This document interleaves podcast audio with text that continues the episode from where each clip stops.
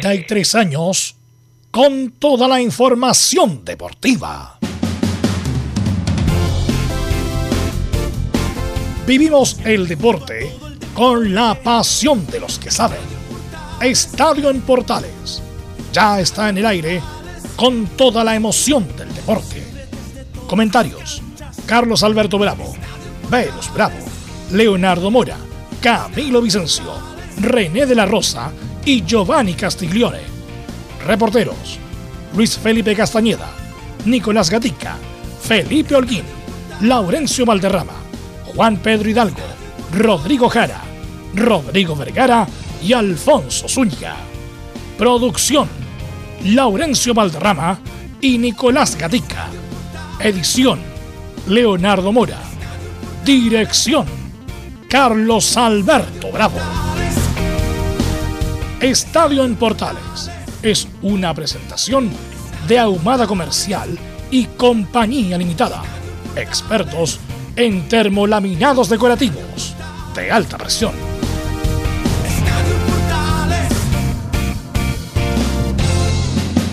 ¿Qué tal? Buenas tardes. ¿Cómo les va? Estadio Portales en el aire día 8 del 2021. Hoy Chile desde las 21.30 en busca de tres importantes puntos versus Bolivia. Será transmisión de Portales por todas sus plataformas. Perdió la punta y el invicto. ¿Qué le pasó al Vitamina? Perdió ante Ñublense por un gol a cero. De inmediato vamos con saludos. Saludamos a quien nos va a informar de lo que está ocurriendo a esta hora en la selección de Chile, don Alfonso Zúñiga. ¿Cómo está usted? Buenas tardes.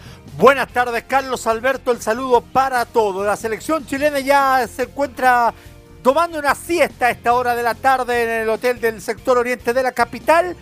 Y para la formación podría haber una novedad, el ingreso sorpresivo de Francisco Sierra Alta. Estoy más en Portales.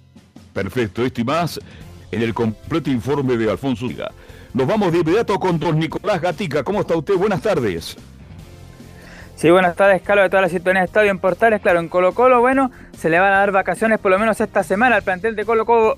Colo Colo volverán el día lunes nuevamente para preparar el duelo de la Copa Chile, rival que se conocerá mañana, porque mañana está de forma tentativa el sorteo para ver cuál va a ser el primer rival del equipo Albo. Y además, bueno, en el rival que tuvo Colo Colo hay novedades en La Serena porque hay duros epítetos de Miguel Ponce en contra del árbitro del compromiso y se arriesga una dura sanción. Perfecto. De inmediato nos vamos con don Felipe Holguín que nos informa de lo que está pasando. Lau, ¿están de descanso? Felipe, hola, ¿qué tal? Buenas tardes. Muy buenas tardes, Carlos Alberto. Gusto en saludarlo a usted y a todos los oyentes de Estadio Portales. Claro, en la Universidad de Chile ya están de descanso el día de hoy, por lo menos. Ya mañana retornan los entrenamientos de cara a lo que va a ser el interinal. Ya estaremos de nuevo ahí con don Felipe Holguín. Y nos vamos a Universidad Católica. Don Luis Felipe Castañeda, ¿cómo le va? Buenas tardes. Muy buenas tardes, Carlos Alberto, y a toda la gente que nos escucha en Estadio Portales. Se confirmó la lesión de Edson Puch. Gustavo Poyet analizó lo que se viene en este receso y llegan o no llegan refuerzos a Católica. Eso y mucho más hoy en Estadio Portales. Muchas gracias, Luis Felipe Castañeda. ¿Y qué le pasó al Audax italiano? Eso y mucho más lo va a contar don Laurencio Valderrama. ¿Qué tal? Muy buenas tardes. Muy, muy buenas tardes para usted, don Carlos Alberti, y para todos quienes nos escuchan en Estadio Portales, edición central. En, esta ocasión, lógicamente, tendremos las reacciones de Pablo Vitamín Sánchez y de Sebastián Montesino con, con la derrota del Audax eh, Club Esportivo Italiano por la cuenta mínima ante Ñublense. Y ojo, reclamos contra el arbitraje por parte de Vitamín Sánchez. Este más en Estadio Portales. Oiga, todos reclaman, reclaman contra el arbitraje. Vamos de inmediato con estos estelares en el día de hoy. Don Leonardo Isaac Mora, buenas tardes, ¿cómo le va? ¿Cómo le va, Carlos? Buenas tardes, saludos a usted, a todo el panel y también darle la bienvenida por mi parte a Luis Felipe Castañeda, al equipo de Estadio Portales. Ayer no estuvimos en el programa, pero siempre atento, por supuesto, a todas las novedades. Y hoy día también, por supuesto, al segundo desafío, ya por los puntos de Martín Lazarte, que esperemos que hoy día sí traiga los puntos a la selección chilena, porque ya se le dio con buena cara, con buen semblante al plantel en lo que fue el partido con Argentina, pero ahora falta ya asegurar, poner la guinda de esta jornada doble de clasificatorias. Así es. Hay que ganar para meterse nuevo en la gran pelea por estas clasificatorias. Otro estelar de esta tarde, ahí está, ¿está por ahí o no? Estará por ahí Camilo Vicencio. Buenas tardes. Sí, muy buenas tardes, Carlos, para usted y todos los auditores de Estadio en Portales. Eh, claro, ahora con la fecha clasificatoria, eh, creo que es eh, obviamente una obligación ganar este compromiso porque por el que estar en condición de local, por el rival también. Así que para continuar la carrera por las por clasificar al Mundial de Qatar y con respecto al campeonato Carlos que también se pone entretenido, está todo ahí a pesar de la rota de Audax, están bien cerca eh, los, los líderes. Está muy estrecho el campeonato, está entretenido el fútbol chileno. Y ahora sí, atención, titulares que lee para todo el país don Nicolás Gatica de la presente edición de Estadio Portales. Exactamente, comenzamos con los de fútbol chileno donde, claro, en primera división, ya lo dijimos, el UC es el puntero exclusivo tras la derrota de Audax como visitante ñublense. Con esto además el cuadro itálico perdió su invicto y, claro, ya no queda ningún equipo en esa condición.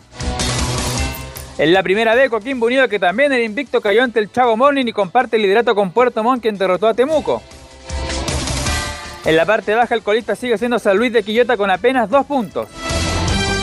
Ahora nos vamos, por supuesto, a las clasificatorias sudamericanas rumbo a Qatar 2022.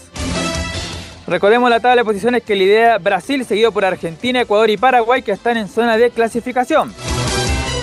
Uruguay está en zona de repechaje, mientras Colombia y Chile están cerca de los puestos de avanzada.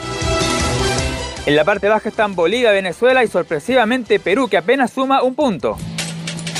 En cuanto a la programación, todo comienza a las 17 horas con el partido entre Ecuador y Perú.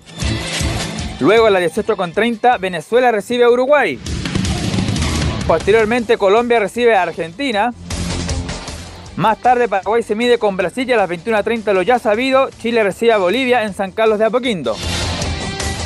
Cerramos con el tenis donde en el Challenger de Orlando el Nico Jarry avanzó segunda ronda tras derrotar a Jason Young y ahora jugará ante el canadiense Peter Polanski.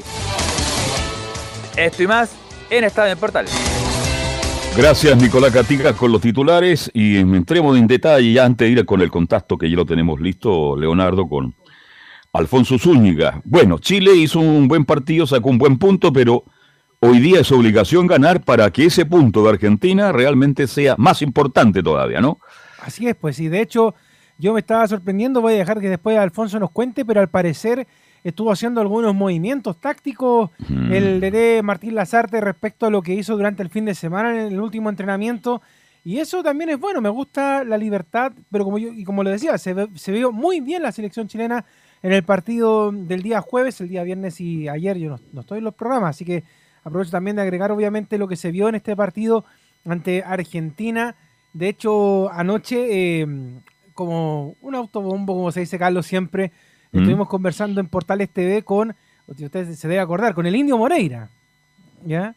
Que está viviendo en Argentina, exjugador de la Universidad de Chile, defensa. Sí, Moreira, se sí. Se le preguntó con respecto al tema de justamente entre el duelo entre Argentina y Chile, y él decía que vio a la selección chilena ultra defensiva, y yo pensaba en mi foro interno y decía, mire, la verdad es que como lo que venía haciendo la selección chilena con Reinaldo Rueda no era bueno, el empate ya fue ganancia, como lo decíamos incluso en la previa del partido. Ya el resultado, el cambio de actitud del sistema de juego ya era distinto. Se sabía lo que juega Chile, no así con Reinaldo Rueda, que era todo un desorden, una jaramaña de cosas que nadie entendía nada.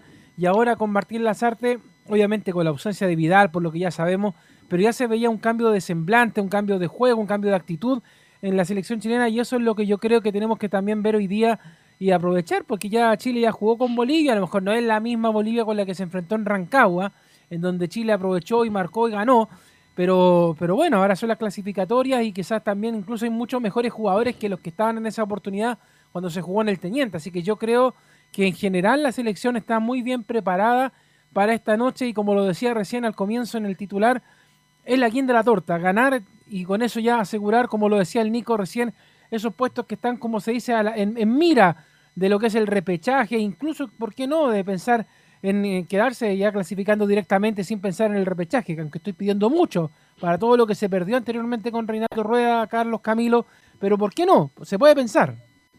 Así es, es un partido muy importante, bien lo decías tú, un partido amistoso, nada que ver. Este es un partido por los puntos, van a jugar los equipos muy en serio, no estoy diciendo que no, no hayan hecho el partido amistoso. Pero Chile, los partidos hay que jugarlo, Camilo, en un rival respetable Bolivia, pero Chile favorito Camilo Vicencio.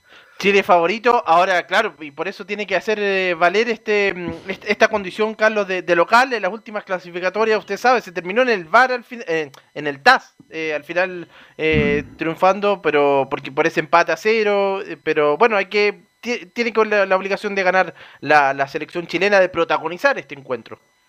Así es. Será transmisión de Estadio en Portales Digital y por todas las plataformas a partir de las 21. Y ahora sí, vamos de inmediato con lo que realmente nos interesa. Nos va a contar todo y mucho más don Alfonso Zúñiga sobre la selección de Chile. Está por ahí, Ahora Alfonso. sí, Carlos. Ahora, Ahora sí, sí, Alberto, que a todos nos 45 pasa. años en radio y uno no aprende, y uno no aprende que hay que prender el micrófono, notable. Exactamente. El saludo, el Yo saludo recién, fíjese, eh. me, me, me descoordiné un 30 segundos, pero el coro salió bonito con el final del- de las noticias con Camilo Marcel. Hay que tener cuidado. Este- Hay que tener mucho Sí, cuidado. Bien, Alfonso, te escuchamos. Sí, porque la selección chilena ya a esta hora está ya terminado de almorzar, está descansando, está tomando siesta muchos jugadores en el hotel de concentración allá en el sector oriente de Santiago, a la espera de lo que va a ser el partido de esta noche, 21 a 30 horas, reiteramos, frente a Bolivia en el Estadio San Carlos de Apoquindo. Será la décima vez que por clasificatorias que la selección chilena sale del Estadio Nacional y no le ha ido y no le ha ido mala en, eh, a la selección jugando fuera de Ñuñoa. Un más del 73% de los puntos ha rescatado el equipo chileno jugando precisamente en otro en otro recinto que no sea el principal reducto de nuestro país. Eh, esto en partidos oficiales. ¿ah? Con esto, hay que considerar eso. El partido desde el famoso 6 a 0 con Venezuela en las clasificatorias eh, rumbo Francia 98 hasta el último que recordemos fue el eh, 2-1 de eh, ante Ecuador en las pasadas clasificatorias para Rusia 2018. Han sido 10 ocasiones en las cuales solamente ha perdido en dos ocasiones 3 a 1 ante Colombia y 3 a 0 ante Paraguay. Así es que estadísticas al menos son buenas en ese aspecto para el equipo de Martín Lazarte, que claro, ya lo adelantaba un poco Leonardo Mora por eh, el tema del planteamiento táctico. A ver, nunca ha jugado con línea de cuatro, jamás ha jugado con línea de cuatro en, los equipos encastados en nuestro país. El tema es que ahora, viendo al rival que tiene enfrente, el día de ayer trabajó con tres hombres en defensa en donde de la formación titular que jugó ante Argentina saldría Pablo Galdames y entrenó con Francisco Sierra Alta como central derecho, dejando como central izquierdo a eh, Guillermo Maripán y Gary Medel más centralizado, para dejar más adelantado a Mauricio Isla y a Eugenio Mena como laterales, más eh, Eric Pulgar y Charles Aránguiz en el mediocampo, más enganchado a Alexis Sánchez y más arriba a Vargas con eh, Jan Meneses. Eso trabajó ayer, pero ojo, también trabajó con la misma formación que trabajó, que, que digo, consiguió el empate en Buenos Aires, con el 4-3-3, con Galdames, incluso por momentos también ingresó Pinares a jugar en la posición de, de Galdames. Pero, insistimos, todo va a depender única y exclusivamente de cómo plantea el partido la selección eh, de Bolivia. Precisamente Jan Meneses, uno de los eh, jugadores de esta selección chilena que, que ya sumó el pasado día jueves su segundo partido oficial por eh, clasificatorias, se le, se le preguntó cómo espera este juego ante Bolivia y aquí lo responde, lo escuchamos en Estadio en Portales.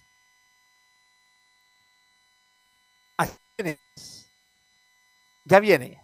Va a ser un ¿Ya viene partido también muy duro, ya no- nos enfrentamos a ellos en, en marzo y sabemos, sabemos lo que juegan, así que, que tenemos que ratificar el, el- lo que, todo lo bien que se hizo contra Argentina y, y para eso tenemos que, que lograr los tres puntos para, para que valga la pena el, el punto que se rescató de visita.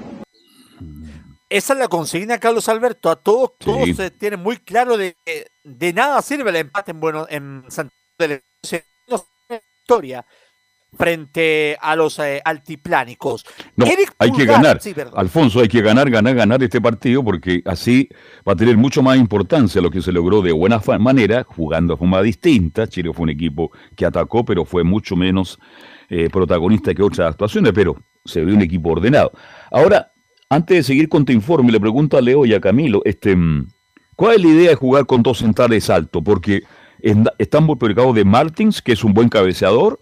¿Cuál es la opinión que tienen ustedes?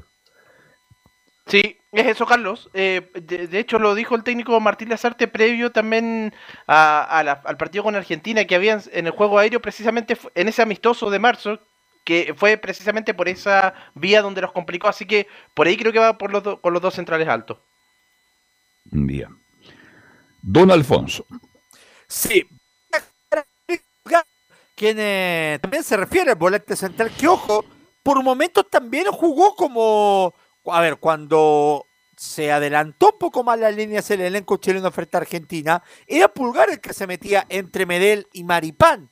Así que por momentos, efectivamente, en el campo de juego, jugó con tres hombres en defensa Martín Lazarte, pero dependía mucho de las circunstancias eh, del partido. ¿Qué piensa Eric Pulgar del juego ante los eh, altiplánicos? Lo escuchamos en Portales. Sí, estamos muy, muy motivados y contentos con el punto importante que, que obtuvimos allá. Creo que nos permite llegar de, muy buena manera contra Bolivia. Será un partido difícil, eh, ellos vienen con la victoria, con muchas ganas, creo que frente a Chile siempre han querido hacer muy buenos partidos, así que nosotros también venimos muy bien, con, como te decía, con el punto y, con muchas ganas de ganar.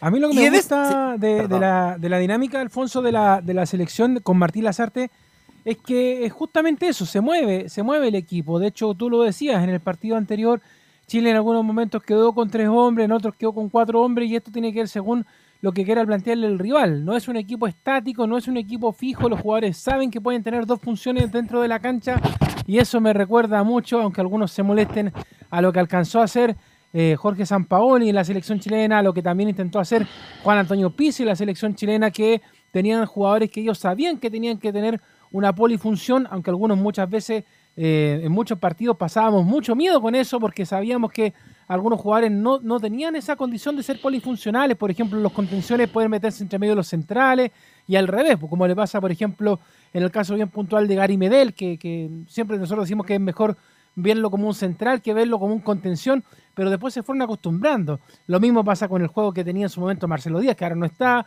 lo que hace Charles Arangui, que en algún momento está jugando como una especie de 10, pero después termina arriba o termina por la banda, habilitando, etcétera. O sea, a mí me gusta mucho esta función.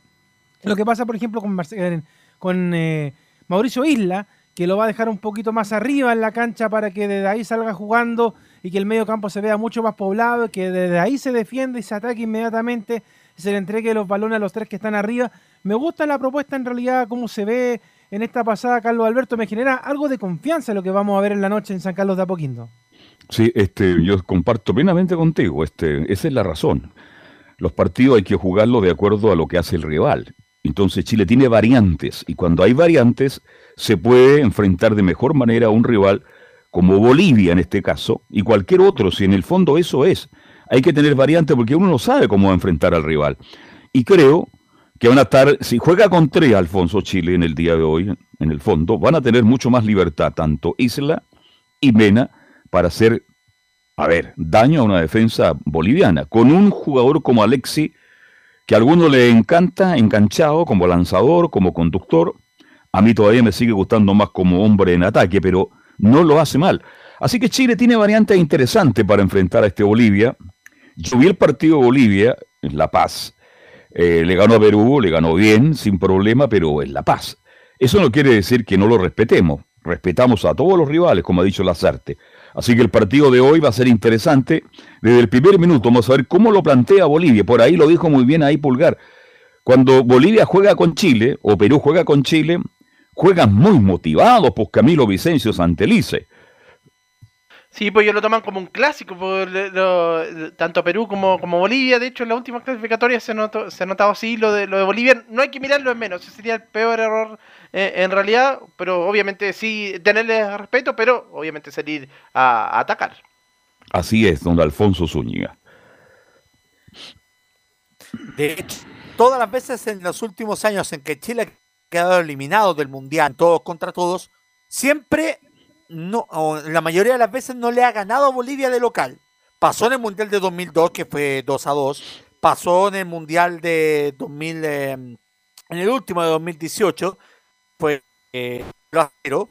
Y bueno, la excepción a la regla fue el 3 a 0 del camino a Alemania 2006, que finalmente fue por, fue por eh, el empate en Colombia, que no se llegó a esa Copa del Mundo. Pero pero siempre hay que tener cuidado con estos resultados. Y a propósito de lo que se ha mencionado del partido amistoso con Bolivia, de, de las posibilidades que mencionaba Camilo de que por vía aérea puede atacar el equipo boliviano, lo demostró ante Venezuela el pasado jueves, Martín Lazarte hace un llamado a todo el ambiente bolístico a tener mucho cuidado con Bolivia porque además tienen en Marcelo Moreno Martins al goleador de las clasificatorias rumbo a la Copa del Mundo Qatar 2022. La palabra de Martín Lazarte en Estadio en Portales. Es una buena selección, es un equipo que tiene una, idea, un planteamiento, te puede gustar más, te puede gustar menos, sabe qué es lo que quieren llevar a cabo, de hecho tiene goleador de la eliminatoria, no es poca cosa, así que este, es un equipo difícil, tiene sus argumentos, y nos va a demandar, lógicamente, como todo partido eliminatoria, el 100% del esfuerzo de cada uno de nosotros. Entiendo lo de, la, lo de lo específico y mirar para adentro, mirar para casa,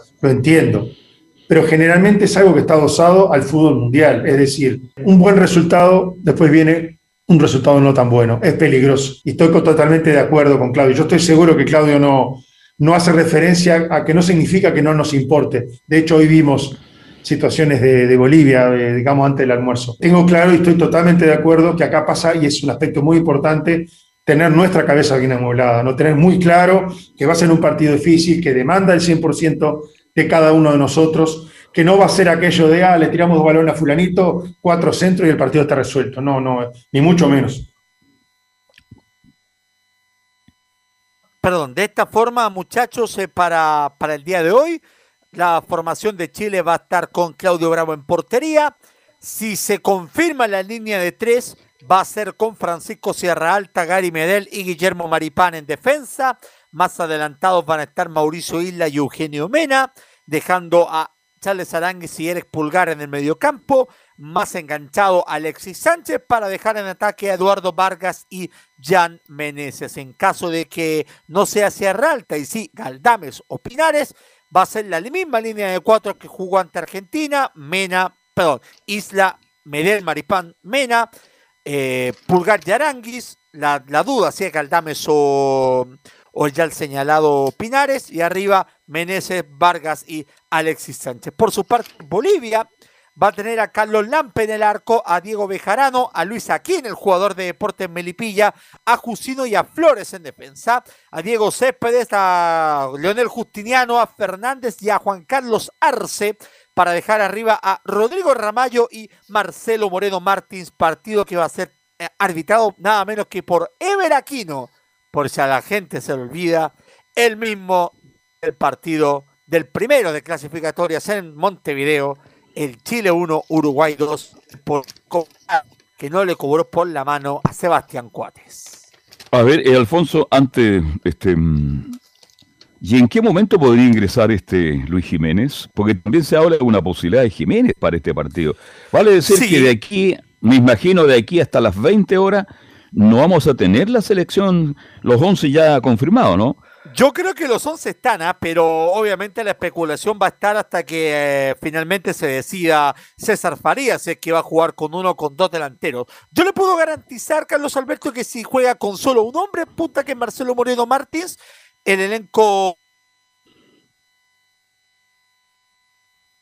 o jugar solamente con me parece que solamente va a jugar con, eh, con el jugador eh, con, eh, con línea de defensa. se me fue la, señal por ahí, mi estimado Alfonso. Este, mm, usted me dice que está absolutamente confirmado el equipo de Chile y que en el fondo lo de, Jiménez es una alternativa solamente, pero el equipo que usted ya me entregó, prácticamente usted lo confirma como titularísimo frente a Bolivia, ¿no? Ya estaremos con Alfonso. ¿Qué le parece la formación Leonardo de Chile ante Bolivia? ¿Le gusta? Y también le pregunto a Camilo Marcelo Vicencio Santelice. Camilo, ¿qué te parece a ti? Me gusta la primera, eh, con, los tres defensores. Creo que va bien. Me parece que por ahí va, va, va a avanzar Mauricio Isla bastante, eh, asociándose con Alexis Sánchez, reeditando, esa dupla que formaron en el Udinese. Pero si es que juega con otro volante más, me gustaría la opción de Jiménez por sobre César Pinares. Ya, perfecto. Vale decir que aquí el damnificado sería entonces Galdames. Es que lo que yo pensé, la, la, semana pasada fue muy criticado el juego de Galdames, Carlos. Sí, sí, sí. En ese sentido tampoco Martín Lazarte no es tonto, entonces sabe también que no necesita regalarle espacio, a, por muy Bolivia que sea, eh, al rival. Y, bueno, es simplemente por eso. Me gusta, como lo decía hace un rato, me gusta esto que se juega con una línea de tres, que sea más atrevido, explode más el medio campo, Alfonso, me gusta mucho la idea. Y ahora sí desarrolla lo que estaba comentando recién, que parece que Tuviste un mundo de problemas recién. Sí, no, un mundo de problemas. Pero bueno, eh, lo que señalaba, que Luis Jiménez podría ser alternativa eh, en el segundo tiempo, eso sí, para, para este partido. Confía plenamente en Jan Meneses, en eso no hay dudas. Y también en Eduardo Vargas, que podría ser incluso la alternativa. Recordar que de Bolivia en el amistoso en el mes de marzo jugó Meneses, Jiménez y Fabián Orellana en ese, en ese amistoso. Me queda una más para una declaración más para compartir con ustedes y tiene relación con la Copa América, porque ya finalmente va a ser un hecho, se va a jugar la Copa América, Chile va a concentrar en la ciudad de Pulista de Itu para esta Copa, pero Martín Lazarte, ojo con esto, porque señala que ningún DT, ningún entrenador lo llamó para ver si había algún problema, si iban a coordinar algo como cuerpo técnico. Esta es la palabra de Martín Lazarte, Portales. A mí no me ha llamado nadie, nadie se ha comunicado conmigo. A mí me encantaría que tuviéramos, pero no lo digo por este tema, podría ser por muchas otras cosas, ¿no? Me gustaría que pudiéramos tener una, charla, una, una, cuestión, una puesta en común, a ver cuál es la situación, cuál es la idea de los colegas, ¿no? Este, pero repito, no, no he tenido ninguna, ningún tipo de acercamiento en ese aspecto. Lo que pasa y lamentablemente llega un punto donde uno tiene que optar. Realmente yo creo que los partidos eliminatorios te llevan todo, el 100% de tu energía, de tu, de tu, este, tu postura, de tu información, de la charla, de averiguar, de ver cómo estamos. Entonces queda poco tiempo para otro. Ese, ese tiempo lamentablemente no lo, hemos, no lo hemos diseñado nosotros. La contingencia es la que es. Hemos intentado sí manejar una serie de pautas, qué día podemos irnos, a dónde podríamos irnos porque no lo tenemos seguro, dónde vamos a jugar, los horarios en los que vamos a jugar. Hay muchas situaciones dudosas que nos demandarían muchísima cantidad de planes, repito, en medio de la eliminatoria. Entonces, bueno, lo que hemos decidido dejar ese esquema y bueno, y hacerlo, digamos, más justo cuando, cuando termine esto, que es lo que para nosotros hoy nos tiene más, digamos, nuestro foco de atención, ¿no? Estoy absolutamente de acuerdo en todo lo que ha dicho Lazarte. Digamos las cosas como son. Ningún técnico, pero ninguno quiere jugar la Copa América. Pero son tan fuertes las presiones Leonardo y Camilo que muchas veces, el caso de, de Tite, el técnico Tete, dio, hizo un comentario y le dijeron, si usted sigue hablando de esta manera, lo sacamos del cargo. Después de eso, imagínese, no están las condiciones dadas para jugar la Copa América. Siendo un torneo tan importante, Leonardo, porque la Copa América es muy importante, demasiado importante, Resulta que con la situación del COVID y con esto de cambiar de sede y más encima las clasificatorias, la Copa América en esta ocasión prácticamente pasó a segundo plano. Es que sabe lo que pasa, que a mí me sigue llamando la atención esto de que digan que van a ser la Copa más segura del mundo, cuando sabemos que la realidad es totalmente distinta. Si finalmente es un chiste la situación que está ocurriendo con, con lo que va a pasar en Brasil, o sea, las cifras están reventando eh, no solamente en Brasil, en Argentina, acá mismo en Chile, ya de hecho las autoridades hablan de tsunami, no de segunda ola, y, allá eh, siguen insistiendo a cómo dé lugar la política y el fútbol en hacer esto. Yo entiendo, Carlos, que haya un tema económico de por medio, o sea que la Conmebol obviamente tiene que cumplirle a, a los tres auspiciadores que son los bases y después todo el resto del tema. Pero, por ejemplo, yo no sé si los medios nacionales que, pagaron la millonada por poder transmitir la Copa América en, televisión y en radio vayan a ir a Brasil, por ejemplo. Yo creo que van a hacer todo desde acá. Entonces finalmente uno dice, en la realidad, Carlos, que es una, es una resta, es una pérdida lo que está pasando, aunque nadie lo quiera asumir de, entrada, pero en el foro interno de los organizadores, de la Conmebol, de los mismos equipos. De hecho, por ejemplo, eh, que Argentina haya dicho que ellos van a ir a jugar y se van a devolver a seis a cada vez que le toca un partido, ya significa que ya no hay confianza en lo que va a pasar en Brasil, por más que, insisto, Bolsonaro, la gente, todos digan que, que hay tranquilidad, pero decir eso ya te demuestra que no hay seguridad, Alfonso. Le, le agrego también, Uruguay va a tomar la misma postura de Chile, que ya confirmó Tavares que, que no van a hacer eh, el ir y venir desde Montevideo a Brasil, sino que se van a quedar allá en el territorio brasileño. Una, un aspecto más a consignar, muchachos. Para la Copa América, la de 60 jugadores. Escuchó bien. 60, jugadores. Ya, pero eso, 60 es- eh, jugadores. eso significa que se cumple lo que hablábamos en otro programa de acá de la radio el otro día. O sea, que están, pero recontra archi preparados en caso de que incluso 11 jugadores se, se, se le- se enfermen. O sea, o sea Cal- Carlos, esto, se descontroló. O sea, perdón, sí, y perdón, no, y no. perdón. En vez de viajar 23, van a permitir viajar 20, o- hasta 28. Ya. No, sí, es una locura. O sea, significa que. No es una locura. Sí, esta Copa América no debe hacerse. Y si se hace, no debió hacerse, perdona el que sea. Porque perdió importancia. Hemos hablado tanto de la Copa América, Camilo, Leonardo, Alfonso, de la Copa América que se hace, que no se hace. Al final, un torneo de la importancia de la Copa América, hoy día no tiene importancia. Lo acaba de decir Lazarte claramente. Estamos enfocados, estamos preocupados de las clasificatorias.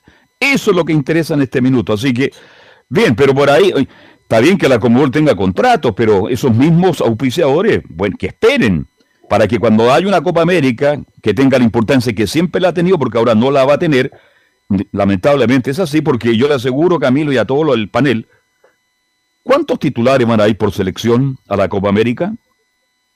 Van a ser pocos. En realidad, de, de, de la selección de la misma selección chilena, si uno lo ve, a lo mejor podría, ni siquiera van a ir todos. Podría a lo mejor Alexis, que son los que, tienen que han tenido menos continuidad en sus clubes. Vidal. Vidal va podría- confirmado. Vidal está confirmado, sí. sí.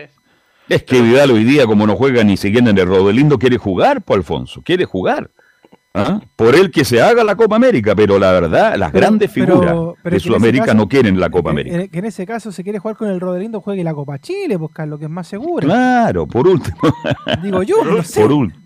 Claro. Sí, ¿Ah? así es. Porque yo le digo que, por ejemplo, jugadores como Neymar y todos estos tipos igual están asustados, Carlos, porque, Pero porque, porque- evidente. porque además hay- yo quiero decir una cosa, y no es que uno se quiera tirar para abajo, pero las condiciones de seguridad y de salud en Europa están recontra archi hiper mega avanzadas. De hecho, allá ya se abrieron los estadios, hay, hay conciertos con más de 5.000 personas, todo lo que usted acá en Chile están soñando con hacer. Y el viernes juega la- y el viernes comienza la Eurocopa. Claro, y acá, y acá eh, el tema es distinto. Acá eh, estamos hablando de que se llena un mall con 3.000 personas y de las 3.000 personas el 70% termina contagiada. Entonces, eh, son, son otras y, y, de- y eso eh, llévelo a Brasil, que, que se multiplica por 20, por No, en, 30. en- en entonces, Brasil son, con- son muy desordenados, en Brasil si lo sabemos entonces, todos, así que no es la- la complicado, claro, que- en Europa están saliendo, nosotros estamos recién en mitad de camino, nos queda un largo camino que recorrer en esta parte del mundo, pero en fin, la Confederación Sudamericana quiere hacer la Copa, pero antes de cerrar este capítulo, Sí. hagamos una, una, una, una apuesta, Ecuador-Perú, ¿cuál es el resultado para ustedes esta noche, mi estimado Leonardo? Yo creo que gana Ecuador, ¿ah? Porque eh, Ya. algo pasa con la selección peruana, pero yo le doy las fichas a, Ecuador en ese partido. Camilo. Ecuador o Perú, Camilo Vicencio. Mm, Se nos fue Camilo. Alfonso Zúñiga. Sí, ahora sí estamos. Sí, Ecuador. Ya. Ecuador gana. Ecuador, ya. Eh, Alfonso. Eh, le convendría a Chile que ganara Perú, pero va a ganar Ecuador. Sí. Ah, yo estoy contigo. Y, eh, ojalá gane Perú, pero Ecuador es favorito. Venezuela, Uruguay, Leonardo. Uruguay. Uruguay. A pesar de que los ¿Camilo? días estuvo complicado en el partido, pero sí, Uruguay. Sí. Uruguay también. Camilo. Sí, Uruguay. Bueno, por los jugadores, por los técnicos. eh, me da la sensación de Alfonso que usted también va por Uruguay, ¿no? Uruguay nomás. Uruguay nomás. Ur- Vamos entonces con Colombia. Este sí que es buen partido. Colombia y Argentina juegan y juegan en Barranquilla. Ay, ay, ay. ¿Cuál es tu pronóstico, Leonardo? Sí, ah, está. Ese, ese sí que. Le, le- le- le doy un dato, perdón. A ver, dame el dato, a ver. 10.000 personas van a poder asistir hoy día a Barranquilla. ¿En serio? Ya. No, Mira. en, en serio. Pero, Ya. ¿en serio? ¿En serio? Y ¿Autorizó? Está, desatada. está No. autorizado por el Ministerio de Salud colombiano. Chuta, ya. Bueno. Ya, empezamos con pro- un eh, estadio que tiene capacidad para 50 mil, así que ¿Sabe se pueden estar bien separados. ¿ah? ¿Sabe qué, Carlos? ¿Mm? Empate este partido. Empate. A mí también me gusta empate. Y Camilo, para usted, Sí, también un empate. y Alfonso, Gana Argentina. gana Argentina. Y Paraguay-Brasil para el cierre. ¿Por quién van? Brasil. Brasil. Camilo. Un empate también le ha costado a Brasil la última hace mm, como 20 años- hace muchos años que no le gana ya en un empate. Sí. Bueno, viene de empatar también. ¿Y para ti, Alfonso? En la última del partido va a ganar Brasil. En la última va a ganar Brasil. Yo iría por Paraguay, tierra de sol y de paz. Pero Brasil siempre favorito. Bien, Alfonso, algo más de la selección chilena de fútbol. Me reitera la formación de Chile, si es tan amable. Sí, cómo no. Antes consignar que a las 8 llega el equipo chileno a San Carlos de Apoquindo para poder, eh, para poder ya concentrar. A eso de un cuarto para las 7 saldrá de su hotel. Perdón, 7 y cuarto va a salir en- de su hotel en dirección hacia, la, hacia los faldeos precordilleranos. Claudio Bravo va a ser el portero. La línea de tres con Francisco Sierra Alta, Gary Medel y Guillermo Maripán en defensa. Mauricio Isla y Eugenio Mena por las laterales. Charles Aranguis y Eric Pulgar en medio campo, Alexis Sánchez más enganchado, dejando en y Eduardo Vargas. Perfecto, muchas gracias, Alfonso. Estamos en contacto esta noche entonces a partir de las 21. Será transmisión de Estadio Portales por todas sus plataformas, las clasificatorias para el próximo campeonato del mundo. Hacemos la pausa, muchachos, y ya estamos de vuelta para continuar con Estadio en Portales. Radio Portales le indica la hora. Las 2 de la tarde, 8 minutos. ¿Quieres tener lo mejor y sin pagar de más? Las mejores series de televisión, los mejores eventos deportivos, equipo transportable, películas y series 24/7. Transforma tu TV a Smart TV. Llama al 973-718989. Twitter arroba panchops. Visita www.radiosport.cl, el sitio web de la Deportiva de Chile. Programas, noticias, entrevistas y reportajes, podcast, radio online y mucho más. Todo lo que pasa en todos los deportes lo encuentras en www.radiosport.cl. La Deportiva de Chile en Internet. Porque lo bueno puede ser aún mejor. Prepárate a conocer la evolución de la Primera de Chile. Bienvenido a Portales Digital. Ingresa ya a www.radioportales.cl y descubre nuestra señal en vivo en audio y video, además del tradicional 1180m. Mantente al día con las últimas informaciones de Chile y el mundo e interactúa con nosotros a través de nuestras redes sociales en Facebook, Twitter e Instagram. Recuerda www.radioportales.cl La nueva multiplataforma de la Primera de Chile ahora es aún mejor. Termolaminados de León, tecnología alemana de última generación. Casa Matriz, Avenida La Serena, 776 Recoleta. Foro 22 622 56 76. Termolaminados de León. Desde todo Chile. Desde todo Chile. Y para todo Chile. Y para todo Chile. Portales Digital está en todas partes. www.radioportales.cl Entre marco grande y marco chico, media vuelta y vuelta completa. Escuchas Estadio en Portales en su edición central. La primera de Chile, uniendo al país de norte a sur. Continuamos haciendo Estadio en este día 8 del 2021. Dejamos todo lo de la selección chilena que enfrenta un ratito más a Bolivia. Será transmisión de Estadio Portales por todas sus plataformas. Y ya estamos en contacto con don Felipe Holguín. ¿Cómo está la U de Chile? Me imagino que no hay muchas noticias, porque la U siempre crea noticias más allá que existe un breve receso en este minuto, mi estimado Felipe. ¿Cómo te va? Muy buenas tardes. ¿Qué tal, Carlos Alberto? Muy buenas tardes. Eh, gusto en saludarlo nuevamente a usted y a todos los oyentes de Estadio Portales. Claro, como lo anunciaba en titulares, la U está en búsqueda de este entrenador. Eh, ¿Cuánto le hace falta a una Universidad de Chile que los entrenadores, por supuesto, duran a- aproximadamente seis meses y de ahí ya no, eh, mucho se habló en un programa de televisión eh, eh, donde se- el círculo central de TV más, eh, donde estuvo el presidente Christian Auer hablando principalmente de muchas, habló de todo, hasta del estadio nuevo, por hacerle un resumen más o menos, y también habló, eh, por supuesto, de los nombres eh, que, que están sonando en este caso en la Universidad de Chile. Para la que nos está escuchando en las plataformas digitales, claro, tiene suena principalmente Gustavo Costa como uno de los principales nombres, que está libre, el ex hombre que eh, a de Paraguay. Francisco El Paqui Menellini también que está libre, eh, viene de, su último, de entrenar en el último equipo al Auda Deportivo Italiano. También Eduardo Domínguez de Colona de Santa Fe, campeona, buen nombre también que suena y gusta la dirigencia azul. Alexander El Cacique Medina también suena, pero lo descartamos de lleno porque no quiere venir al fútbol chileno y quiere centrarse en Talleres de Córdoba. Y también eh, suena Diego Lito, que es el técnico actual de Argentino Junior, que está eh, adiestrando al equipo del bicho colorado allá en la paternal. Y también eh, en la lista bastante larga, Carlos Alberto, José Luis El Coto Sierra, de Palestino, Pablo A ver, a Marini. ver, a ver, a ver, a ver, a ver, a ver, a ver, a ver, a ver, a ver, a ver, a ver, a ver, pare, pare, pare, pare, pare. Le pregunto al panel de inmediato. Oiga, Milito, le ha ido bien el Argentino Junior y a dónde le fue bien antes, le fue bien en O'Higgins de Rancagua No. y antes de O'Higgins le fue bien a Milito.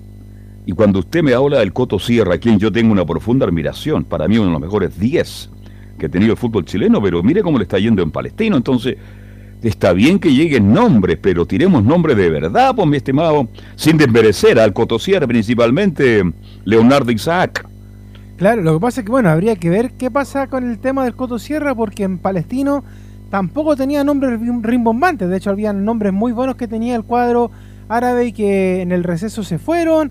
Eh, algunos que se quedaron, pero la verdad es que perdió bastante potencia este equipo. Y yo creo que por eso también ahí fue bastante insensato, voy a decir, porque no, eh, son cosas que no se deben decir. Esto de que Palestino solamente estaba para jugar la Copa Chile y el torneo local. Ahora, una declaración así en la Universidad de Chile, usted sabe lo que pasa, pues si ya los hinchas Uh, el fin de semana ya le fueron a dejar mensajes a... enciende en medio Chile, ¿eh? Claro, pues, ya le fueron a dejar mensajes a Azul Azul por lo que estaba pasando con Dudamel. Entonces imagínese si Coto Sierra se mandara una declaración de ese estilo.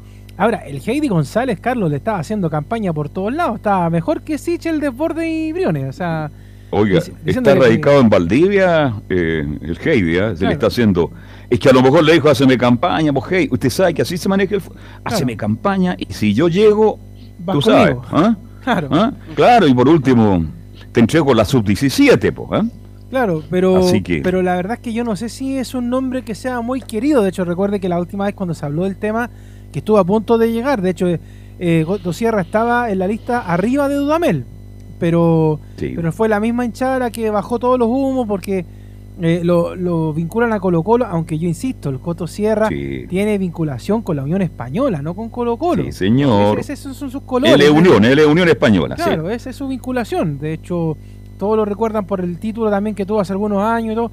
Ahora, dijo Milito. Milito, como usted decía en O'Higgins, Milito. Entonces, Oye, Milito, malito. Entonces, eh, Sí. Pero Camilo. Coto Sí, Camilo. Es difícil que, eh, aparte, creo que para este para este campeonato no puede dirigir dos equipos, eh, ya está en Palestino, entonces tendría que ser para el próximo año recién. Así que por ahí habría que descartarlo. Y lo de y lo de Medellín también, yo creo es más, él es que se está haciendo campaña también, dice que Oiga, está el- capacitado. el Sí. Paqui Meneghini ah, le dijo la usted semana sabe quién es el pasada- culpable de todo esto, usted sabe quién es el culpable, don Laurencio, porque La le hace se- publicidad por todos lados. No, ¿ah? pero la semana pasada le dijo a Enzo, oiga, no puedo hablar con la radio porque todavía no, no se oficializan los nombres y, ahora- y ni siquiera se han oficializado y ahora habló hasta con el diario de no sé dónde. po.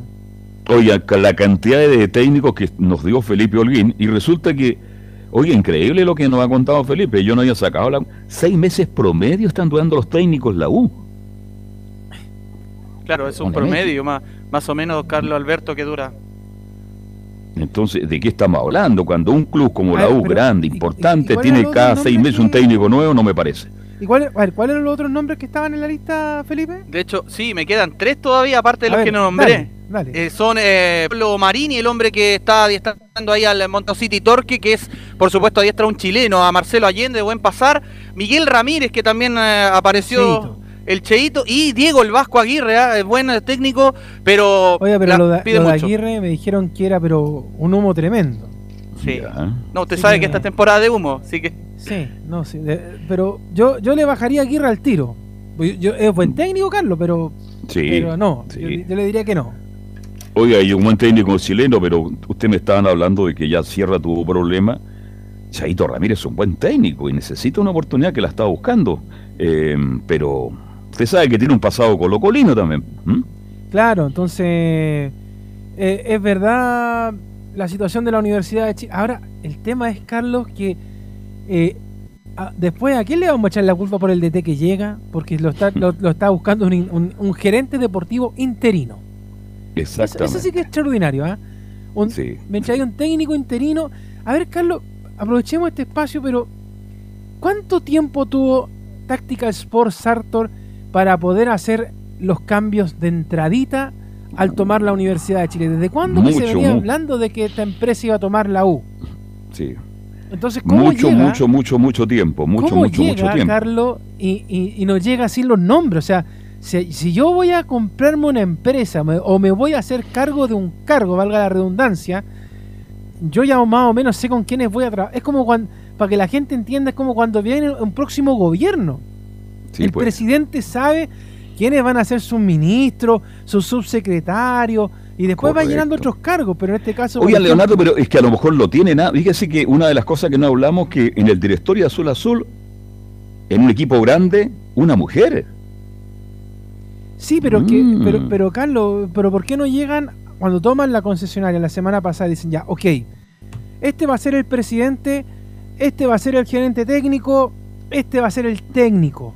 O sea, tuvieron dos meses para solucionar el tema. O sea, Dudamel hace cuánto que la gente lo quería sacar de la U, pues Carlos. Es verdad. A lo mejor tienen alguna sorpresa ahí guardadita, no sé, pero usted tiene razón. Pasó mucho tiempo y tuvieron mucho, mucho tiempo para ir sondeando nombres en distintos cargos de la U de Chile y lo- el más importante del técnico. Así que vamos a ver. po. Mañana a lo mejor Felipe nos va a dar una lista de, de 15 nuevos técnicos, porque me imagino la cantidad de currículos que están llegando a la cisterna, Felipe.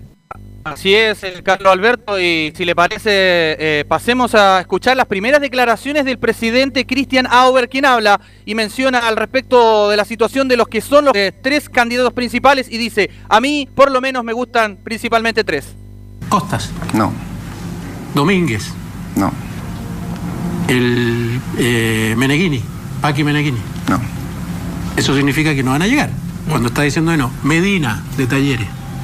No. Milito. No. ¿No tiene técnico la U? Eh, a yo lo le, mejor le- tiene. te voy a repetir, te voy a repetir lo mismo que te dije antes. ¿Cuántos, cuántos currículum le- No, o sea, currículum tengo N. o sea, no se pueden imaginar la cantidad de, de personas que, que me han contactado, desde personas que uno conoce hasta personas que nunca ha escuchado en su vida. y- ¿Hasta el retorno de hoyos, por ejemplo? No, no, no. No, candidatos son todos. O sea, No, no, sin pero, duda. pero no están avanzando con ninguno de ellos. Avanzamos, nosotros, te insisto, el proceso es distinto de lo que ustedes piensan. El proceso de la búsqueda de técnicos. Sí, pero me dijo no con, con fuerza. Sí, con porque tú me dijiste, soy el técnico de la U, no es el técnico de la U. Pero Ninguno tiene- de ellos. ¿Alguno de ellos tiene posibilidad de serlo? Entonces le cambio la pregunta. Yo- a mí personalmente me gustan por lo menos tres. Ahí estaban las declaraciones de Christian Auber, quien hablaba ahí con Sí, una estaba medio. conversando con Felipe Bianchi, gran amigo. Trabajamos Mar- juntos. con este, Marquito, güey. Marquito Sotomayor. ¿Y qué será de Marquito? Y él Está está, a cargo de esa producción. Él está a cargo de esa producción. Ojalá que les vaya bien, porque está muy difícil en este instante, pero Sí. hoy día están de moda las coproducciones, Leonardo, y ojalá que tengan Sí. éxito con ese programa. Porque han tratado, Ojalá de, que les vaya han bien. tratado de retornar como 40 veces con el programa y... ¿Usted Sí. sabe lo que ha pasado? ¿Ah? No, no han tenido suerte. Sacaron este cabro de Taguatagua también, ¿eh? el Sí. Caracar, y no pasó nada. No, así sí, que Bien complejo. Pero bueno, eh, me sí. gustó al menos que Auber fuera diciendo no, no, no, no, pero también me hubiera gustado decir tal vez. Sí, Pero el tema pasa, Carlos, que cuando dicen sí o tal vez, los precios suben. exactamente. Es el A tema. lo mejor manejó esa situación el presidente de la U pero de todos los nombres fue categórico. Yo no lo oí titular y dijo, no, no. Nicolás Gatica, no, no, no, digo. Y ahí fue muy categórico. ¿ah? De hecho, cuando le preguntaron por Giovanni Castiglione también dijo, no, no, no, muchas gracias, que se quede en la portada. Mm. Entonces, eh, ah, eh, de hecho, anoche eh, el Indio Moreira también tiró el palito que también era de Tepo. O sea, Ah. todos quieren ser de Tepo. Entonces, ¿Usted se acuerda cómo jugaba Moreira o no? sí, me acuerdo cómo jugaba Moreira. Es que esa, esa ¿Le U, eh, esa U de, del- de Héctor Pinto y de Gustavo Huerta no fue muy buena, Carlos. No, pues no. fue bueno. Y eso De- que tenía de de punta, pa- de punta y para adelante, ¿no? Ah. Claro, pues y eso que tenía buenos jugadores ahí en ese Sí. tiempo. Marcelo Sara, como lo, lo hablábamos anoche, estaba Waldo Ponce, habían No, Waldo, varios. gran eh, jugador. Pero, Sí, pero no, era, no, no fue un buen equipo el, el de ese periodo. Pero ahora todos quieren ser de Tepo. Ese es el tema. Pero imagínate, trabajas seis meses y prácticamente aseguraste gran parte de tu vida, porque imagínese toda la plata que ha pagado la U en técnico, es impresionante y sigue pagando todavía, y ahora que ahora hay que pagarle al señor Dudamel. Bien, algo más, Felipe, de esta U de Chile que está en descanso, ¿no? Hasta el jueves. Eh, mañana retornan los entrenamientos de cara al interinato, como lo decía, del Huevo Valencia, quien asume por segunda vez consecutiva. Recordemos que estuvo de la era de el profesor Hoyos eh, en aquel entonces y eh, por supuesto va a ser eh, de- acompañado por supuesto del señor Rosenblatt, quien va a estar a cargo también de él en el mando técnico. Así que mañana tendremos más noticias con respecto a lo que va a ser esta Universidad de Chile que busca incesantemente un técnico para hacerse cargo de las huestes azules. Bien, entonces itinerato solamente para el Huevo Valencia y como se dijo ayer y se ha escuchado en otros medios, la U cuando se reanude el campeonato de primera división, no la Copa Chile estoy hablando, tendría que tener ya un técnico en forma definitiva, porque y ojalá sea un técnico eh, de carácter, un técnico con currículum, para que imponga su idea futbolística en un equipo como la U Chile, que no tiene mal equipo, pero que lamentablemente no ha tenido técnicos para sacarle provecho a esas, a esas figuras. Bien, don Felipe, sería todo por esta tarde entonces, Felipe Olguín. Muy buenas tardes, don Carlos Alberto. Ok, gracias. Bien, dejamos entonces a la Universidad de Chile y nos corresponde ahora a dónde vamos, a la Católica, pero con mucho gusto, pues. Está Claro, por ahí don, Fel- don Luis Felipe Castañeda. ¿Qué tal, Carlos Alberto? ¿Cómo estás? Un saludo a toda la Muy gente. bien. que nos- un saludo también a la gente que nos escucha en Estadio Portales. Y sí, un- nos pasamos de una universidad a la otra y acá está un poco más tranquilo el panorama, sabrán ustedes, en San Carlos. Eh, de hecho, harán gala de recibir en su estadio a la selección chilena. Pero mientras también les dejé, les había dejado dos noticias pendientes el día de ayer en el informe. La primera era esperar a ver qué pasaba con el partido entre el Audax y Ñublense, que fue triunfo finalmente para los de Chillán, y lo que determinó que hasta este momento Católica es el único líder del torneo nacional. Sin embargo, todavía hay un partido pendiente, que es el de Palestino con Audax Italiano, que se debería jugar la, próxima semana. Entonces, por ahora el hincha cruzado todavía no puede poner pausa a la tabla, porque ese partido también podría hacer que el Audax de ganarlo pudiera pasar a los cruzados. Pero al menos por ahora, Católica se mantiene como líder del torneo y como lo analizábamos ayer también, eh, los tres objetivos que tenía Gustavo Poyet en este inicio de temporada fueron cumplidos. Lo decíamos, la Supercopa que la ganó Colo Colo, eh, después de 10 años meterse en octavo de final de la Copa Libertadores y también por el momento ser líder del torneo nacional. Es verdad que Católica es puntero Leonardo y Camilo del campeonato, pero le, ha costado más. ¿ah? Le, está, le está costando más a Católica ser puntero del campeonato.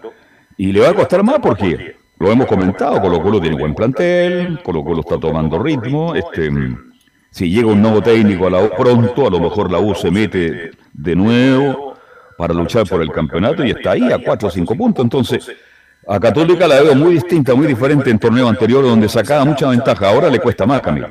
Y genera dudas en el juego, no ha, no ha convencido del todo el, el, el juego del técnico Gustavo Poyet, eh, ha perdido partidos, eh, incluso algunos lo querían sacar a la mitad, eh, cuando, eh, como en la quinta fecha, pero claro, por lo menos hasta ahora ha cumplido los, los objetivos sin convencer a la parte futbolística.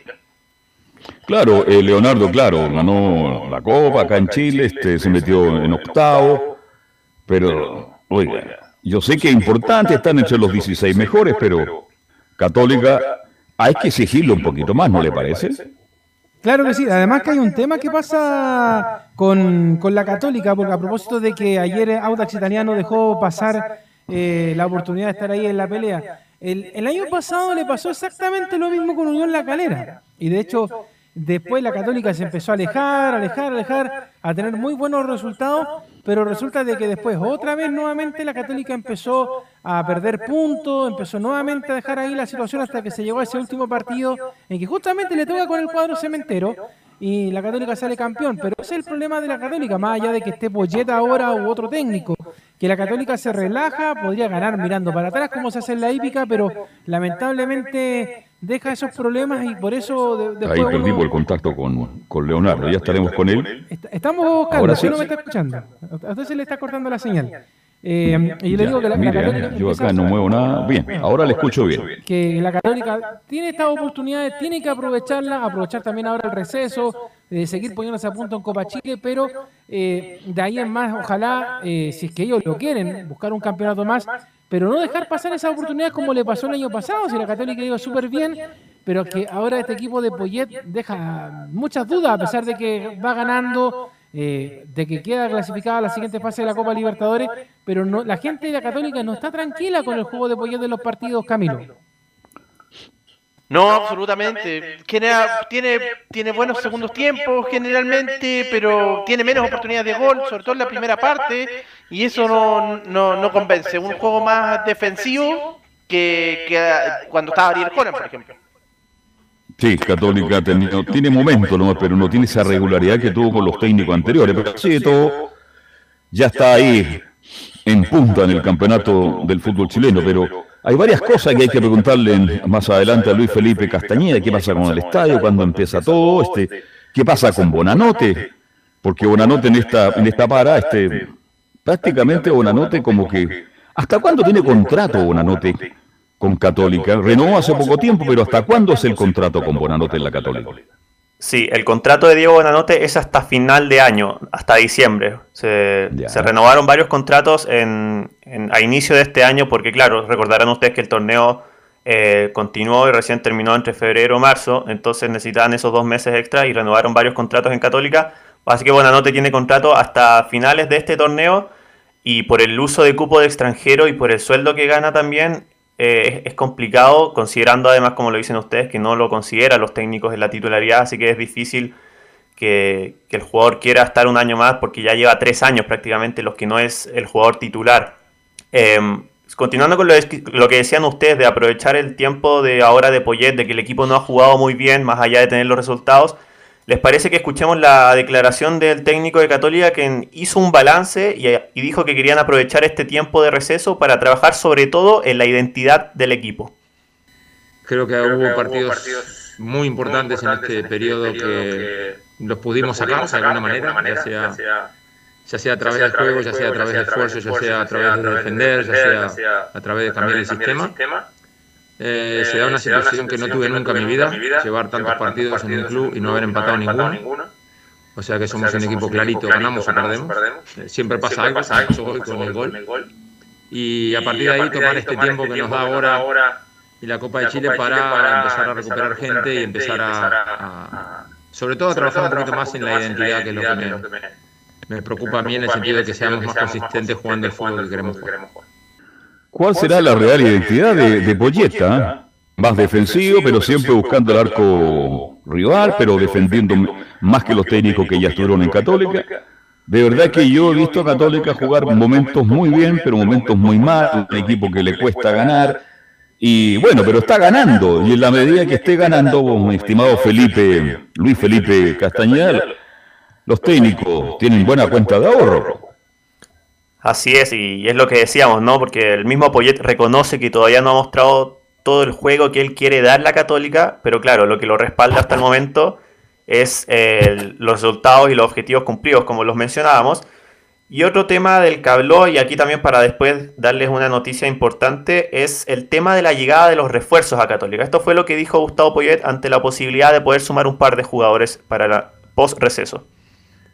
Lo de reforzar, como bien se sabe, acá las, las reglas te ponen un poquito contra la pared, ¿no? Con el tema de, de los extranjeros y el tema de los jugadores chilenos, si jugaron o no jugaron en otro equipo, bueno, todas las cosas que hay. De momento estamos eh, tranquilos, porque más concentrados en recuperar a la gente que no estuvo estas últimas semanas que en buscar jugadores. O sea que en ese aspecto no sé qué pasará en las próximas semanas, pero de momento te puedo decir que tranquilidad y a recuperar. Ahora, antes que siga avanzando ahí en el informe Luis Felipe Castañeda, le pregunto al panel, ¿quién necesita Católica si es que mañana, dice el directorio central, vamos en busca de dos refuerzos? ¿Qué necesita Católica según ustedes? Un lateral izquierdo, creo que es lo que necesitaría, a pesar de que Conejo está ahora está respondiendo. Y en, la, zona de medio campo creo que tiene bastante, ¿eh? Ahí donde está y también en la zona defensiva Sí, creo que por ahí le faltaría a la Católica. Leonardo.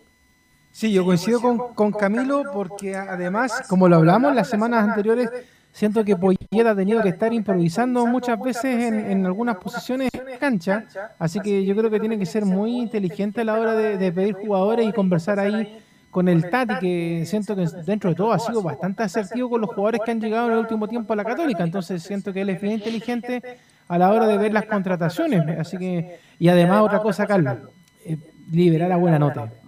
Porque si lo va a tener ahí para nada, mejor que lo libere, que haga caja, no sé, pero lamentablemente buena nota la ha sufrido mucho en la Católica en el último tiempo porque no lo tienen ni, para nada, lamentablemente no lo ocupan y es un tremendo jugador.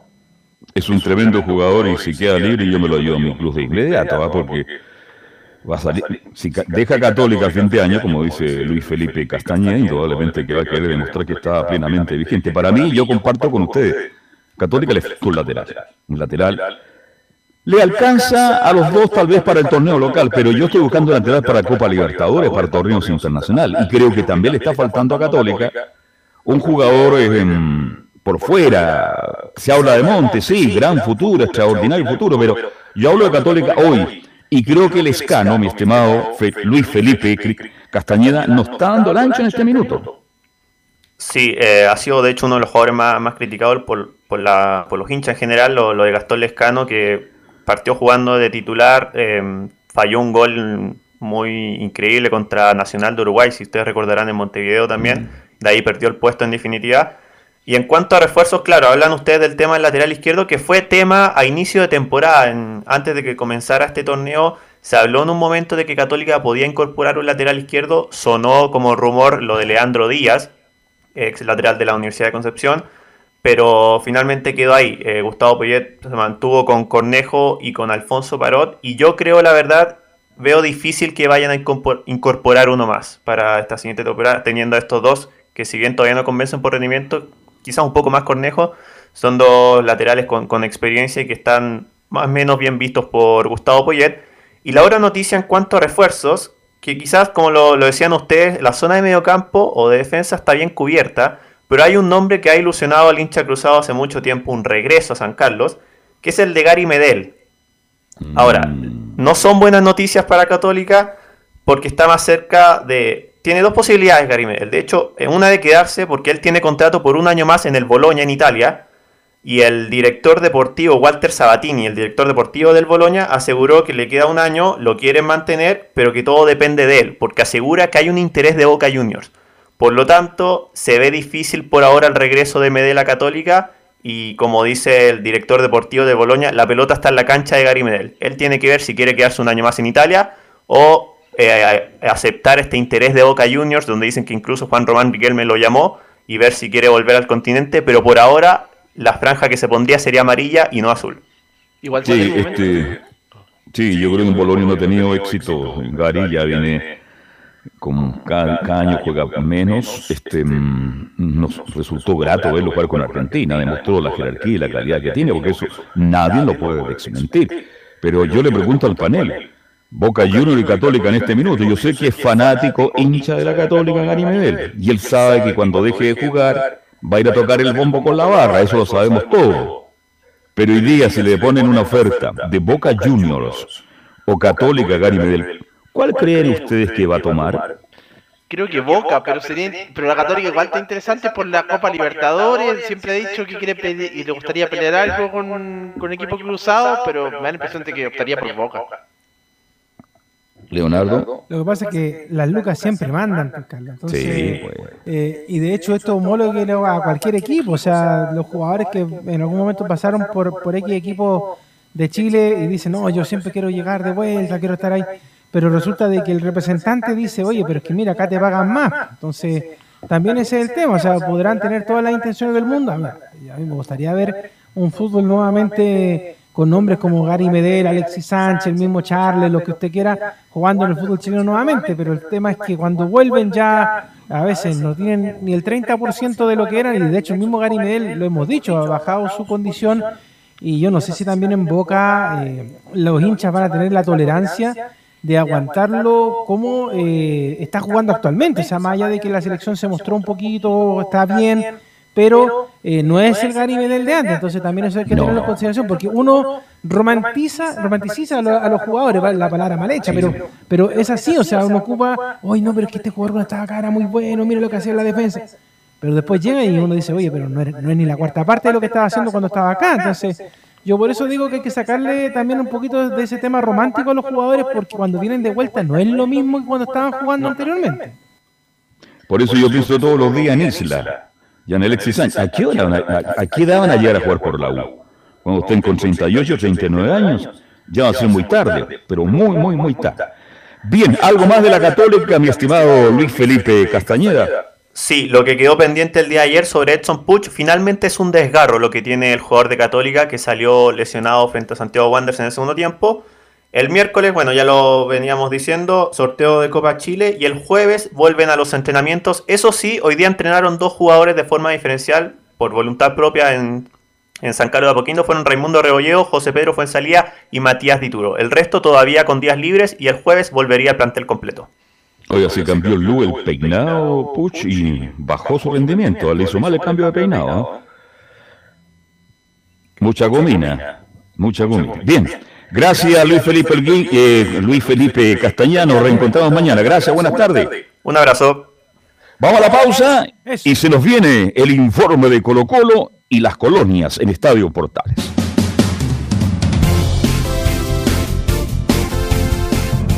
Radio Portales le indica la hora. Las 2 de la tarde, 38 minutos.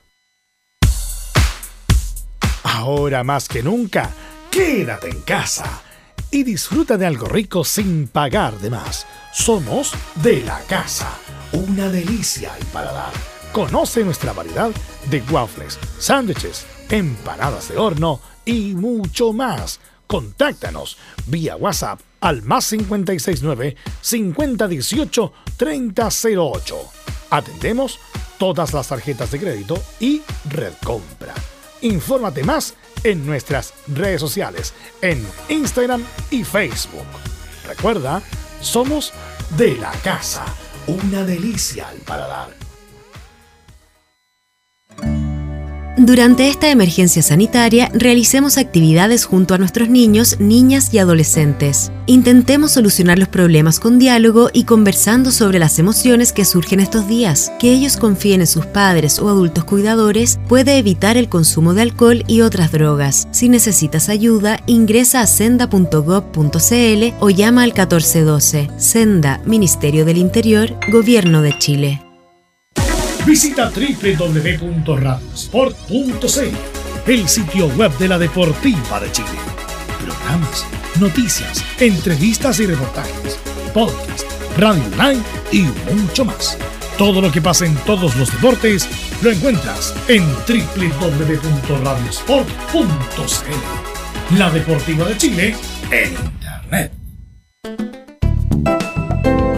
Comercial IAC y Compañía Limitada. La mejor calidad mundial en laminados decorativos. Comercial IAC y Compañía Limitada es Vertec en Chile. San Ignacio 1010, Santa Rosa 1779, Avenida Mata 446 y Portugal 501. Comercial IAC y Compañía Limitada es Vertec en Chile.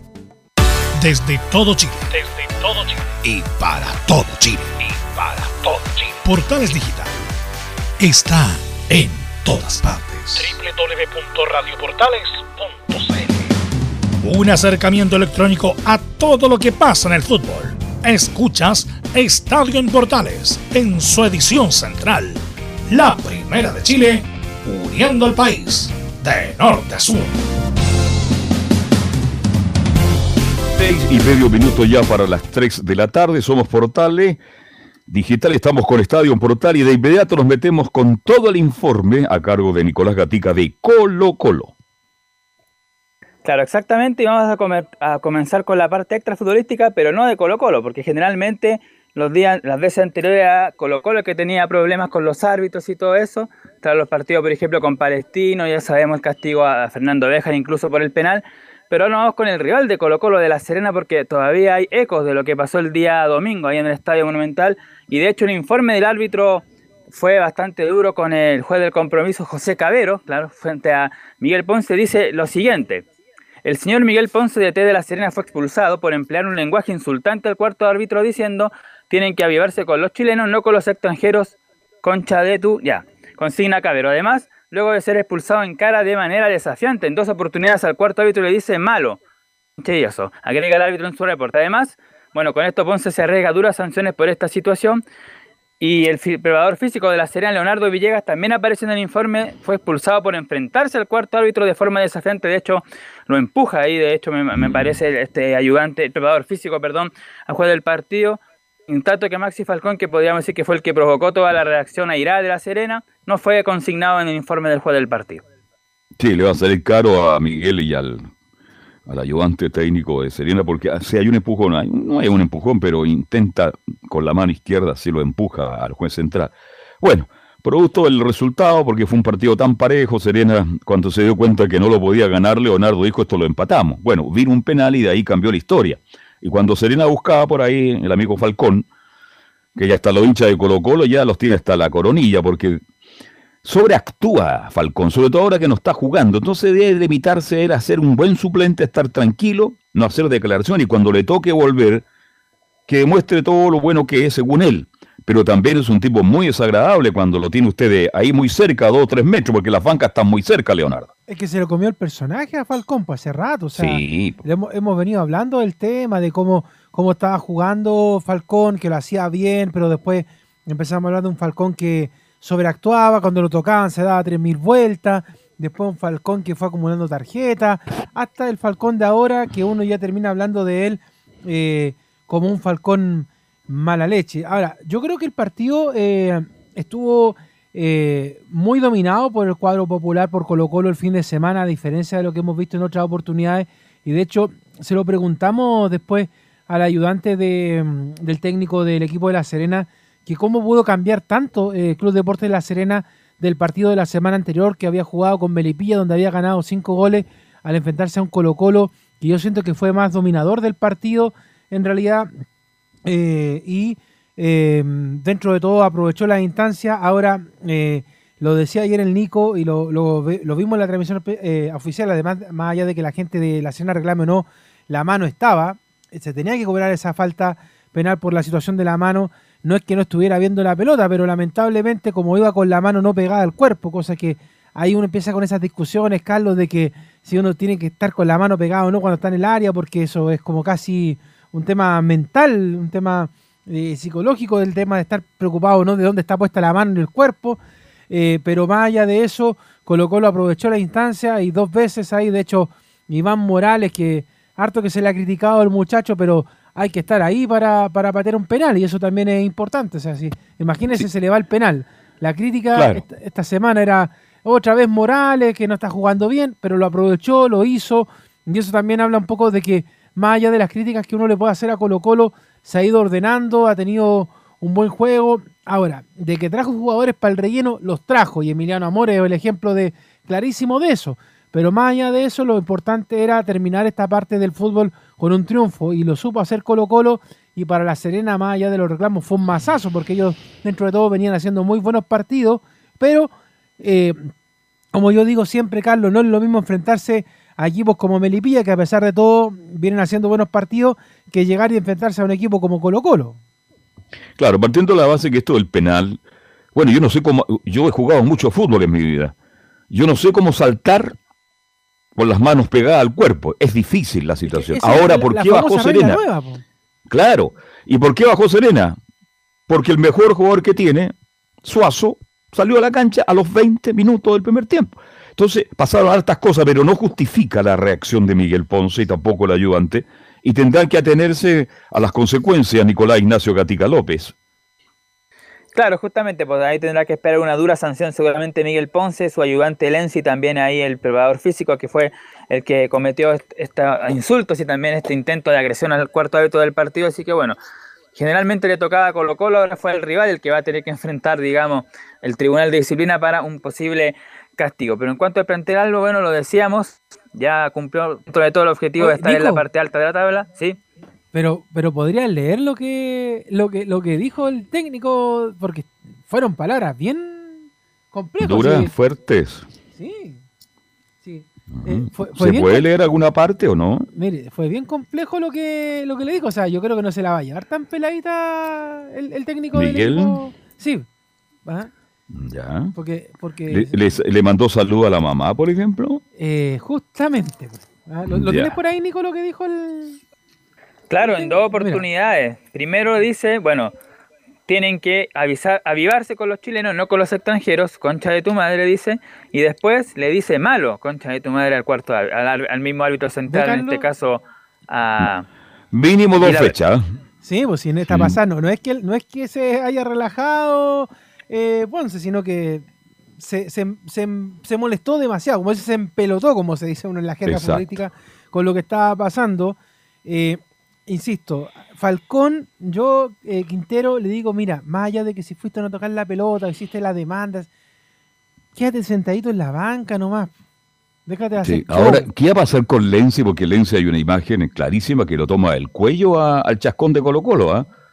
Claro, también lo pueden consignar en el tribunal hoy día, llamarlo la próxima semana y ver toda la situación. Entonces, por eso le digo, ¿no? Si los de, los de la Serena se calentaron demasiado, por la situación de, de, Colo Colo. O sea, desde el penal en adelante ya estaban todos sacados de, Así es. del partido, pues. ¿eh? Bien, Nicolás, sigamos con el informe de Colo Colo. Claro, esa modo de resumen, entonces la Serena tendrá que enfrentar, como se dice, las consecuencias. En el caso de Colo Colo, bueno, no terminó, por supuesto, siendo el, super equipo que se esperaba, pero por lo menos, claro, termina en los primeros lugares, lo decíamos ayer. Cuando llegó Quintero el año pasado tuvo que esperar 23 partidos para llevar 5 compromisos y ahora solamente en nueve compromisos porque tuvo una fecha libre, ha ganado cinco ya en nueve partidos y antes le costó 23 partidos alcanzar esa, suma, así que por lo menos, claro, ya hay un avance. Y otro avance, y de hecho lo vamos a escuchar a Gustavo Quintores en la primera, se le consulta qué es lo que valora de estos dos últimos triunfos. La atención, la concentración, porque en algunos partidos anteriores hemos cometido errores muy, digamos, errores que generalmente no se cometen y hemos perdido puntos juego aéreo, llegar tarde a una cobertura, estar desordenados tácticamente o defensivamente. Entonces hemos mejorado mucho, mucho, mucho porque hemos trabajado también después de que los jugadores salieron de los 11 días de cuarentena, hemos trabajado muchísimo en el orden. Hemos trabajado muchísimo en los centros de costado, hemos trabajado mucho en solucionar esos problemas, esos detalles, los cuales eh, nos han hecho perder puntos y hoy estamos mucho más sólidos, eh, los rivales generan muy poco, generan muy poco, el equipo está firme, presiona mucho, está muy bien físicamente y por supuesto que, yo creo que los últimos dos partidos lo hemos ganado porque lo hemos trabajado desde el comienzo, desgastando a los rivales. Claro, porque ahí comenta Quinteros que los últimos dos partidos, y de hecho es, la estadística lo así lo confirman, Dos partidos ha ganado los dos compromisos 2 a 0 ante Huachipato como visita y ante la Serena, dos rivales importantes que la temporada pasada lo complicaron bastante.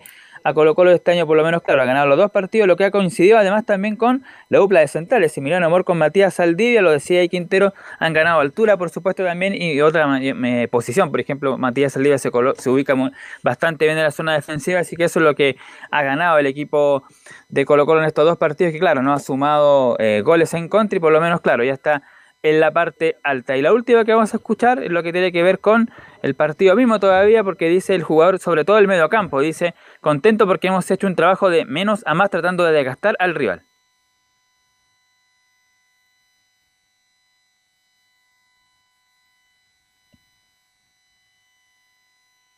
Es la número 4, por si acaso. La 04. Ellos juegan con un volante pivot y tres volantes más adelante, con dos delanteros por el centro. Entonces había mucha gente, en mucho tránsito de, jugadores en el centro del campo. Fue un partido trabado en el medio, con poco espacios para los dos. En el primer tiempo, so- sobre todo, después en el segundo, yo creo que, que hemos logrado encontrar eh, los costados de, de Jaramillo, la espalda, y hemos generado transiciones que podríamos haber terminado mejor si estuviésemos más precisos. Pero bueno, lo conseguimos al final con un pase muy preciso hacia, hacia Arriagada. Tuvimos, bueno, Morales pegó en el palo, después tuvo Solari, tuvo dos, dos jugadas ahí como para convertir y no pudo, el arquero tapó. Yo creo que una de las figuras del partido fue el arquero de La Serena, así que contento porque, bueno, hemos hecho un trabajo, digamos, de menos a más, eh, tratando de desgastar al rival y lo conseguimos.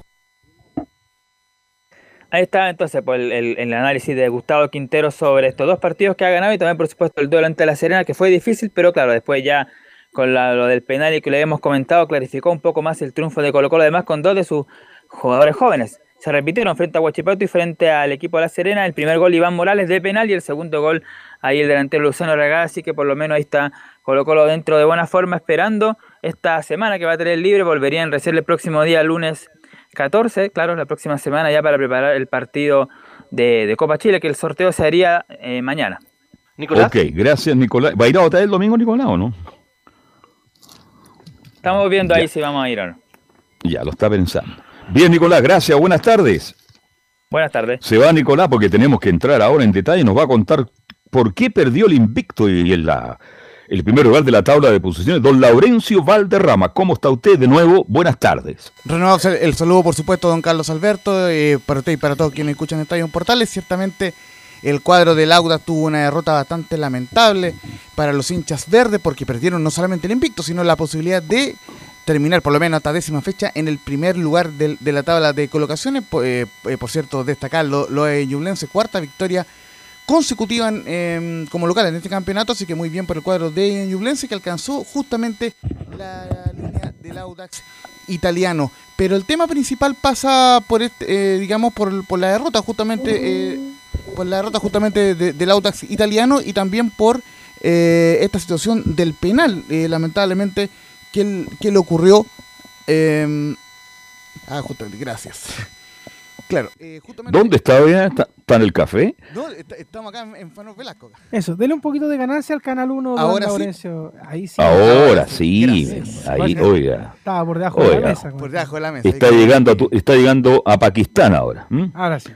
Claro, eh, entonces, claro, eh, ju- justamente el, el gran tema eh, del cuadro verde en, en- en esta ocasión fue lógicamente esta situación del, del penal, que ya lo por lo menos lo podemos adelantar ya, que está bien cobrado por el árbitro del partido esa, esa, eh, situación del adelantamiento, porque justamente, o sea, del eh, bien digo que por, por la razón por la cual se anula el, eh, ese el- esa penal, que digamos fue la atajada de Joaquín Muñoz, porque la regla eh, 14, la estuvimos viendo acá, que, que habla sobre todas las variables del penal, en la única instancia donde se repite en ambas ocasiones es cuando se adelanta un defensor y un atacante. Entiendas en este caso el, eh, defensor, eh, un jugador del Auda y un atacante, un jugador de Ñublense. Cuando ambos se, se, adelantan, eh, se repite tanto si es gol como no es gol. Y por ejemplo, si que se hubiera adelantado solamente un defensor del, del cuadro eh, del Auda, si hubiera sido gol, se mantiene gol, y si no hubiera sido gol, se hubiera repetido igualmente el penal. Así que eh, con la regla 14 zanjada,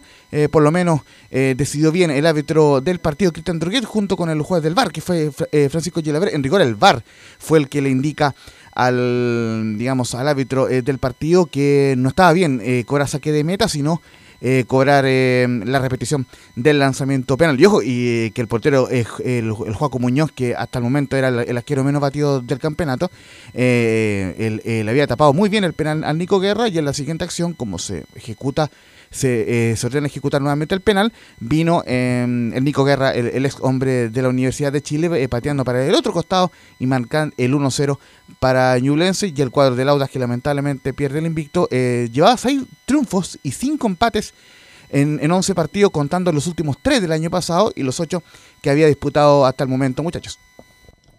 Sí, lamentable, pero así de todo es una buena campaña de Audas italiano. Hablamos tanto de Auda, hablamos mucho de la U, de Colo Colo, pero también hablemos de, de R. García, el técnico de Ñublense, un equipo que viene recién subiendo, contrató bastante bien y es un rival que está haciendo una buena campaña en primera división, le pregunto al panel.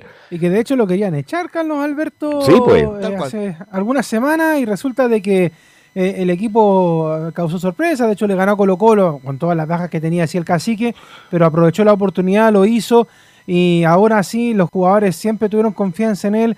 Y tiene dentro de todo Carlos tiene un, un buen plantel muy bien armadito, o sea, Sí, por ejemplo con sí. dos atacantes buenos como son el caso de Matías Pinto y el Nico Guerra, que ahí allá sí que han fun- han funcionado. En la línea defensiva, por ejemplo, un Cerezo, que ya lo hemos visto, y la, la- la cantidad de nombres que tiene, que a lo mejor no son tan rimbombantes para el fútbol chileno, pero es un equipo bien armadito el de Ñublense para jugar en primera y ha hecho buenos partidos dentro de todo, y eso también es obviamente lo que, lo que demuestra eh, el partido que se jugó anoche con el, el equipo de Auxerre. Ahora, hay que decir una cosa además, Carlos, de hecho, sea de paso, yo creo que Laurencio lo tiene claro, que ayer toda la hinchada de la Católica estaba apoyando a Ñublense, o sea, eh, ju- jugada que pasaba, estaban todos asustados porque Católica se quería quedar solamente en la punta sin acompañante, sin nada. Así es. Sí, ha hecho buena campaña Ñublense, bien trabajado el equipo, no contrató grandes figuras, pero jugadores que están rindiendo y por ahora también es bueno destacar por qué Audas a lo mejor anoche no pudo ganar por Laurencio. Y digamos justamente que el cuadro de de Ñublense es el, es el equipo que más goles ha convertido en este campeonato con 10 17 goles en 10 fechas, mientras que el Audax es el equipo con menos tantos en contra, con 5 tantos, pero también tiene sigue teniendo esa deuda pendiente con los goles, con 8 tantos convertidos, es uno de los equipos que menos tantos ha marcado en este campeonato. Vamos con las declaraciones de inmediato y vamos a ir justamente con eh, el Vitamina, eh, Pablo Sánchez, obviamente esta vez eh, está un, un poquito mosqueado por...